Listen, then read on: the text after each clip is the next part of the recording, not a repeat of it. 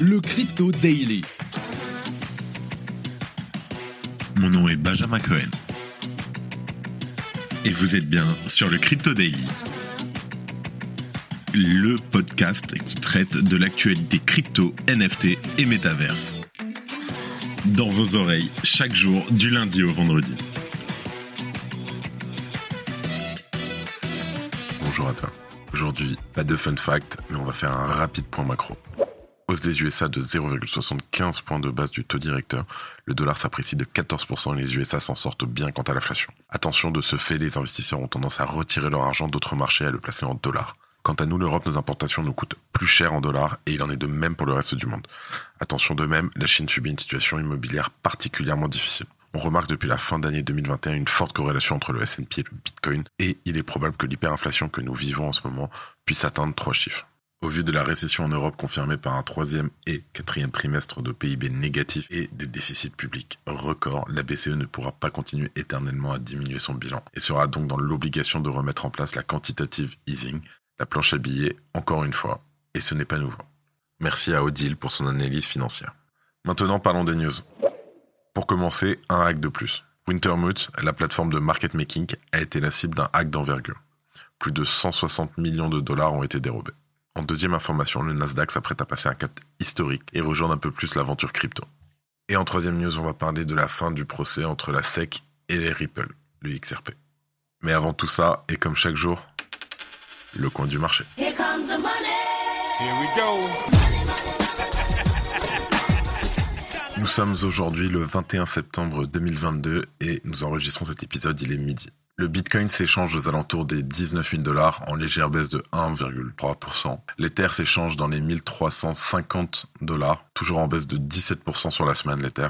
À suivre. Nous avons le XRP qui performe suite à l'annonce possible de la fin de son procès prochainement avec une augmentation de 7% en 24 heures qui s'échange aux alentours des 0,4 dollars. Et pour finir, nous avons une crypto market cap globale en légère baisse de 2% à 920 milliards de dollars. Ok, pour cette première information, on va parler de Wintermute, la plateforme de market making qui a été la cible d'un énorme hack. Plus de 160 millions de dollars ont été dérobés. Hier, Evgeny Gayvoy, le CEO de Wintermute, s'est tourné vers Twitter pour annoncer que la plateforme avait été la cible d'un hack. Celui-ci a dévoilé que plus de 160 millions de dollars avaient été dérobés à l'entreprise dans les opérations DeFi.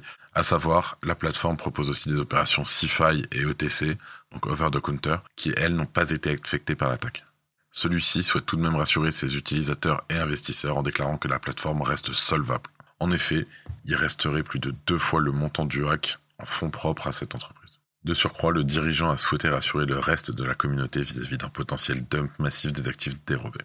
Je cite, sur les 90 actifs qui ont été piratés, seuls deux l'ont été pour des montants supérieurs à 1 million de dollars. Il ne devrait donc pas y avoir d'effondrement majeur. Pour finir, le CEO a annoncé que Wintermute était prêt à traiter cette attaque comme une manœuvre d'un white hat. Celui-ci laisse ainsi la porte ouverte aux négociations avec l'attaquant. Pour info, ce hack d'envergure pourrait prendre la septième place du classement des pires hacks maintenus par le MediaRect. Je te conseille d'aller faire un tour. Rapidement après avoir perpétré son attaque, le hacker a déposé l'ensemble des stablecoins dérobés dans la poule 3CRV de Curve. Cette manœuvre, en fait, elle a été réalisée pour empêcher Circle ou Tether de geler les fonds dérobés, chose qu'ils peuvent faire. Alors, ce dépôt colossal fait du hacker, bien entendu, la troisième plus grosse euh, whale de la poule 3CRV. Évidemment, suite à cette attaque, plusieurs crypto-enquêteurs sont partis à la recherche des causes de ce hack. Rapidement, ces derniers ont identifié la piste de la faille de Profanity. OneInch a récemment mis en lumière une faille présente sur l'outil Profanity. Comme d'habitude, je mets le lien dans le commentaire.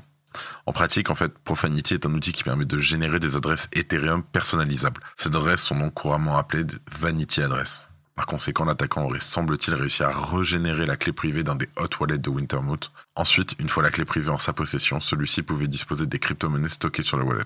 Comme je viens de te dire, OneInch avait dévoilé cette, euh, cette faille il y a seulement quelques jours. Est-ce que c'est pas cet avertissement qui aurait peut-être mis la, la puce à l'oreille du hacker?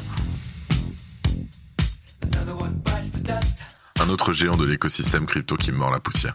Évite l'effet de levier pendant quelques temps et tout devrait bien aller. Si tu aimes le daily, sache qu'une note et un commentaire nous aident énormément. Aussi, si tu ne veux rien rater de l'actualité, abonne-toi. C'est la grosse info de ce jour. Pendant que Wall Street brûle, le Nasdaq prépare un énorme coup dans les cryptos. Je t'explique. Le Nasdaq débarque. L'entreprise gérant le deuxième plus important marché d'actions des États-Unis négocie pour lancer son propre fonds de gestion de crypto-monnaies pour les institutionnels. Le fonds serait baptisé le Nasdaq Digital Assets et celui-ci serait exclusivement réservé aux clients institutionnels de l'entreprise. Au moment de l'enregistrement, l'entreprise est encore en pourparlers avec les autorités compétentes pour le lancement de ce fonds de gestion en crypto-monnaie. C'est pour ça que cette annonce est pour le moment faite sous réserve d'une approbation des régulateurs américains. Concrètement, en fait, le Nasdaq Digital Asset développera initialement une solution de conservation avancée pour les clients institutionnels. Parce que bien entendu, euh, un institutionnel, il veut pas s'embêter comment conserver Ledger, MetaMask, enfin beaucoup trop difficile. Selon le communiqué, celle-ci réunira les meilleurs attributs des portefeuilles de crypto-monnaies existants aujourd'hui en offrant un plus haut degré d'accessibilité et d'évolutivité sans compromettre la sécurité. Petit rappel, le Nasdaq regroupe dans son indice les principales valeurs du domaine du numérique, dont les géants Amazon, Google, euh, et Meta, etc. Par ailleurs, l'entreprise n'est pas étrangère au marché des crypto-monnaies, puisqu'elle y propose déjà des solutions de surveillance de marché, ainsi qu'un ETF intitulé le HDX Nasdaq Crypto. Alors, ce lancement, bien que sous réserve d'une approbation réglementaire, renforce l'ambition du Nasdaq d'attirer les investisseurs institutionnels sur le marché des crypto-monnaies. Et comme je te l'ai dit plus haut, cela passe inévitablement par des solutions de conservation de haute qualité équivalentes à ce que les clients ont l'habitude de connaître.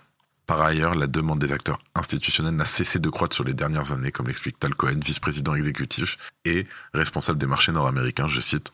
La demande des investisseurs institutionnels pour s'engager dans les actifs numériques a augmenté ces dernières années. Et Nasdaq est bien positionné pour accélérer une adoption plus large et stimuler une croissance durable. Mais avant tout, cette annonce témoigne de la confiance dont dispose cet acteur majeur de la finance traditionnelle envers les actifs numériques. Et ça, c'est ultra important.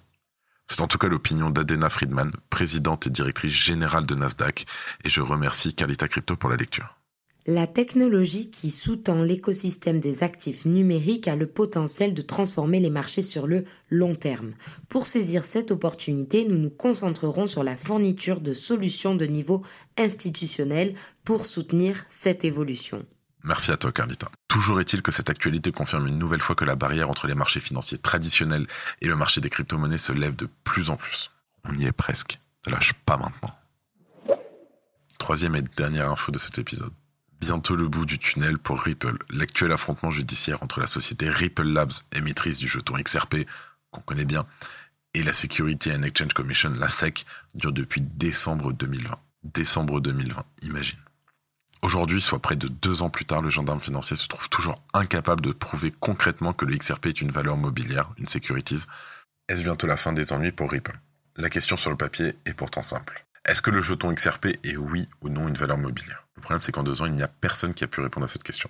Même la SEC, qui est pourtant le principal organisme en charge du sujet aux États-Unis. Pour info, les lois US sur les securities datent des années 1930, imagine.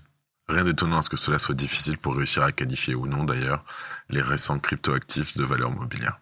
Mais selon des documents judiciaires enregistrés le 17 septembre dernier, un début de décision va peut-être enfin être acté. La SEC, donc le plaignant, et Ripple, l'accusé, ont tous les deux déposé une demande de jugement sommaire. En fait, le jugement sommaire, ça va permettre d'éviter un procès complet qui s'annoncerait d'ailleurs interminable. Cette demande de décision immédiate indique que les parties considèrent qu'il y a désormais suffisamment de preuves pour rendre un jugement. Le CEO de Ripple, Brad Garlinghouse, semble convaincu que la demande de jugement sommaire faite du côté de la SEC est à la fois un aveu de faiblesse pour prouver que le XRP est une security, mais bien entendu aussi un outrepassement de ses pouvoirs de juridiction. Je cite, Les documents déposés aujourd'hui montrent clairement que la SEC n'est pas intéressée par l'application de la loi. Elle veut tout refaire dans un effort inadmissible d'étendre sa juridiction bien au-delà de l'autorité qui lui a été accordée par le Congrès. Pour info, il est très possible que le XRP contre-attaque derrière. En tout cas, la SEC est déjà incapable de s'attaquer au XRP, alors que Ripple Labs est pourtant une entreprise. En tout cas, certains dirigeants de la SEC se verraient bien attaquer Ethereum. On en a parlé hier. Gary Gensler, le président de la SEC, se verrait très bien requalifier les terres de valeur mobilière. Acheteur compulsif de Bitcoin. Alors, si c'est une méthode de communication, elle est coûteuse, mais elle marche effectivement à tous les coups pour faire la une des médias. MicroStrategy vient en effet une fois de plus d'acheter des bitcoins comme la société le fait régulièrement depuis août 2020 ou plus exactement de convertir ces dollars américains dans ce que l'entreprise perçoit comme une meilleure valeur refuge.